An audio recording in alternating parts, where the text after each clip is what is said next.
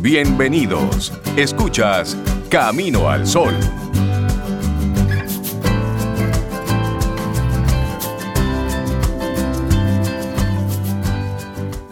Bueno, para iniciar este segundo bloque le damos los buenos días, la bienvenida a María Elena Suárez. Buen día, ¿cómo estás? Qué bueno conectar de nuevo días, Buenos, días. para todos, todo bien, gracias. Qué bueno verte, María Qué Elena. Bueno, María Elena. Igual. Y tu tema, como siempre, innovador, diferente, pero ahora relacionado con el coronavirus. Dos metáforas del coronavirus. Así es. Fíjense que una de las oportunidades que me ha ofrecido el confinamiento, a pesar de estar trabajando eh, con los consultantes vía online, ha sido la oportunidad de investigar muchísimo qué está pasando en todos los lugares del mundo respecto a esta pandemia. Y no qué está pasando desde el punto de vista de la salud, sino desde el punto de vista del el proceso de transformación en los seres humanos. Y por eso el día de hoy traigo este tema que a mí me apasionó cuando lo empecé a investigar, que es de un filósofo que se llama Terry Patten, que hace una analogía, él crea una, tiene un libro que se llama Una nueva república del corazón, ¿no? hace toda una reflexión. Pero el tema de hoy tiene que ver con cómo podemos metafóricamente hablar de la pandemia asociada a ritos que realizaban las tribus primitivas. Mm, interesante. Y en este sentido, es muy interesante. A mí me hizo clic de una vez. Y van a ver por qué. Él analiza primero diciendo, a ver, ¿cuáles son las respuestas típicas que yo como persona, el doctor Pape, dio frente al coronavirus? Y yo invito a que todos y cada uno reflexionemos sobre esto, porque a lo mejor lo primero que uno pensó fue, ay, hombre, esto es una exageración, esto no es cierto, nada, eso es un invento. Y luego dijo, no, espérate, parece que es cierto, eh, déjame ver. Y después entramos en la etapa del miedo, y si me agarra, y si me muero. Y ahora con la nueva salida, con la apertura, con el desescalamiento, vuelve y aparece esto. ¿No? Dice la gente, bueno, ya, ya el gobierno dijo que ya, como si eso nos exonerara. Y volvemos a lo mismo, a lo mejor es una exageración, déjame cuidarme, entre el miedo, y estamos ahí en esto que se llama el, síndrome de la cabaña, que después hablaremos si tenemos tiempo y si no en otro programa, ¿verdad? Pero frente a estas reflexiones personales, nos vamos ahora a la reflexión colectiva. Esto es lo que quiero conversar con los Camino al Sol oyentes y con ustedes. En las tribus primitivas, cuando se está pasando de una etapa de desarrollo a otra, sobre todo de la adolescencia a la edad adulta, los grupos de varones y de hembras son separados de la tribu. Y muchas veces los hombres los ponen en situaciones dentro de la selva y a las mujeres las ponen en cuevas, ¿verdad? Y ahí pasan muchísimo tiempo en confinamiento. Primero los separan, después los ponen en confinamiento y en este confinamiento de estos adolescentes ocurren procesos de transformación ellos y ellas se someten a situaciones nuevas que no saben cómo dar respuesta y tienen que poner toda su energía en ver cómo van a responder a las nuevas situaciones. Y en este confinamiento los adolescentes viven en un mundo que no es el que era, ni es el que va a ser. Exacto. Están en una especie de limbo ahí. y finalmente salen y regresan a un nuevo mundo y regresan como adultos y son reconocidos por la tribu, ya como adultos, aunque tienen sus dificultades porque la transformación, a pesar de haberse dado, tiene sus resistencias, ¿verdad?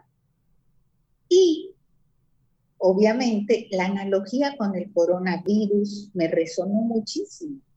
Es decir, nos separaron de nuestra vida tal y como era. El mundo, como había sido, de ahí fuimos separados. Cumplimos primera etapa del rito de iniciación.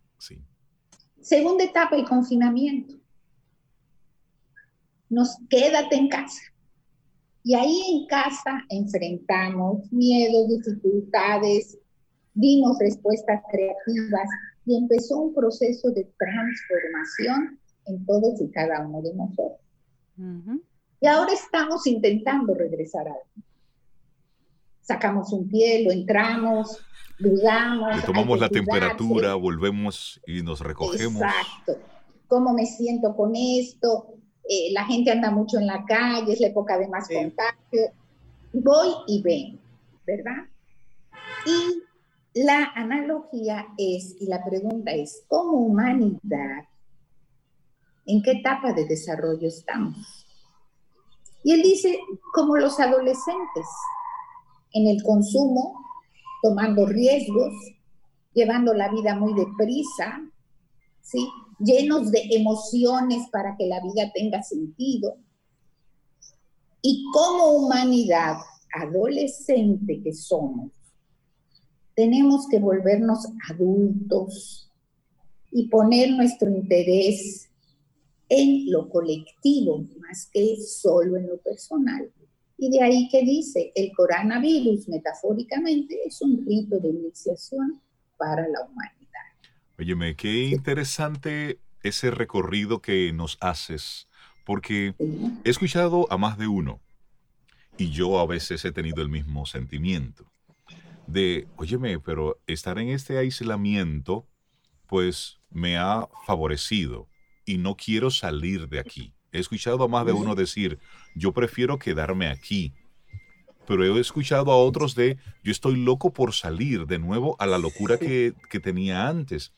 Y también he escuchado a otras personas decir que esto, en el medio de lo que ha estado sucediendo, no ha sido más que una teoría para aislarnos de algo más grande.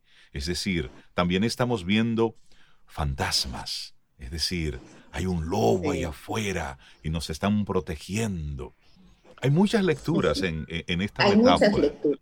Hay muchas lecturas, pero esta me pareció muy sensata. Sí, sí. Sí, sí, sí. Sí, muy sensata porque es como si, yo no estoy diciendo que sea, ¿eh? Sí, es un como si, claro. Es como si fuera un rito de iniciación, donde como humanidad tenemos que salir transformados para enfrentarnos a una nueva forma de vida, con herramientas creativas que se produjeron en el confinamiento con miedos y situaciones que en el mejor de los casos se han ido resolviendo en el confinamiento.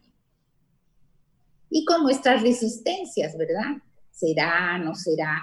Porque todas las conspiraciones que se han desarrollado, que si los chinos, que si es una guerra, que si el virus, que si el laboratorio, que si las farmacéuticas, tienen escucha, tienen gente adherida a ellos y cada quien tiene derecho a adherirse a lo que le va bien. ¿Sí? pero esta me pareció muy sensata, pero además de esta sensatez, que hace un llamado a que la humanidad tenemos que volver a ser adultos, es muy interesante porque dice, como humanidad tenemos una adicción al consumo. Sí, totalmente. Consumo, consumo, consumo, consumo. Y si hay mucho consumo, hay mucha producción. Y si hay mucha producción, hay mucho deterioro del medio ambiente. Es un ciclo. Es un, círculo, ahí. Un círculo ahí. Terrible. Sí. Entonces, ¿Qué se hace para trabajar con adictos? Pues hay que desintoxicarlos, hay que aislarlos. y, cualquier similitud. y en muchas ocasiones eso no sucede de forma voluntaria. Es decir, simplemente te abstraen del sistema. ¿Qué es lo que ha sucedido? No, no, Nos sacaron del sistema en un momento en el que si alguien en diciembre dice, miren, en el 2020, de marzo a junio usted va a estar en su casa. ¿Qué pasa? Nadie se si, si nos hubieran invitado cordialmente, por favor quédense en su casa, no jamás pasa. Pero eso fue a la fuerza. Fue a la fuerza. Es que si en marzo nos dicen que esto sería hasta junio, todos diríamos, pero esto es una locura y ¿quién aguanta esto? Claro, exacto. Claro. Y, esto me lleva a la otra metáfora. Sí. ¿Y la otra metáfora cuál es? Ha sido una epidemia que nos ha enfrentado con muchas pérdidas de vidas humanas, financieras, pérdidas de sueños, de ilusiones, de esta tendencia de los seres humanos a planificar cinco meses adelante nuestra vida, a no vivir el momento. Y esto se asocia con las etapas del duelo de Kulber-Ross, que dice, cuando hay un duelo, la primera etapa es la negación. Sí. Entonces llegó la epidemia, no, espérate, no puede ser, son unos exagerados, me parece que no. La negación, ¿sí? Esto no puede estar ocurriendo, es un invento, lo negamos, primera etapa. Segunda etapa, el enojo. ¿Cómo va a ser que no pueda yo salir de mi casa? ¿Cómo va a ser que se cierren los negocios? Esa Pero esto me va a traer un fracaso. Claro. El enojo por el duelo, por la pérdida. No estamos echarle la culpa a todo el mundo, al gobierno, a los médicos, a la OMS, a todo el mundo estamos enojados por la pérdida. Tercera etapa, la negociación. Bueno, pero si yo hago esto, a lo mejor no me pega tan duro la pérdida. Y ahí empezaron a haber respuestas creativas, gente que vivía de hacer grandes eventos, ahora hace pastelitos para mandar a las casas, por ejemplo. Así es, sí, sí. Personas que, colegas míos en otra parte del mundo que han salido del consultorio y están haciendo terapia desde su casa. Personas que sacan a los hijos de las escuelas que son muy caras y los ponen a trabajar ahora solo online, que es más económico. ¿Sí? Entonces empieza a negociar. Después viene como cuarta etapa la tristeza. Qué pena lo vivido, cuánta gente murió, mire, estas personas perdieron muchísimo dinero, esta persona que se iba a casar no se pudo casar y hacer una fiesta. La tristeza por la pérdida. Y finalmente, la aceptación o el rechazo. Es decir, esto es así, esta es la realidad, hay que ver para aceptarla qué sentido tiene en nuestra vida, o el rechazo y decir, no, no, no, espérate, y volver a empezar el ciclo una y otra vez. No es que las etapas ocurren una tras de la otra. Todos nosotros hemos tenido pérdidas en la vida, duelos, y sabemos que estas etapas van y vienen, a veces se salta una, pero estas etapas también han sido vividas por la humanidad en este confinamiento. ¿Sí? Así que si decíamos en algún programa que para aceptar las cosas había que darle algún sentido a las mismas, yo les invitaría a que tratemos de dar un sentido a esta pandemia a través de o tomarlo como un rito de iniciación que es colectivo, porque hay ritos de iniciación individuales que seguramente han ocurrido y que también nos enfrenta con nuestras dificultades o facilidades para la elaboración de duelos y pérdidas. Así que, bueno, estas son las metáforas que, se me, que leí, que me resonaron, que me hicieron clic, que pensé que sería interesante y me, te,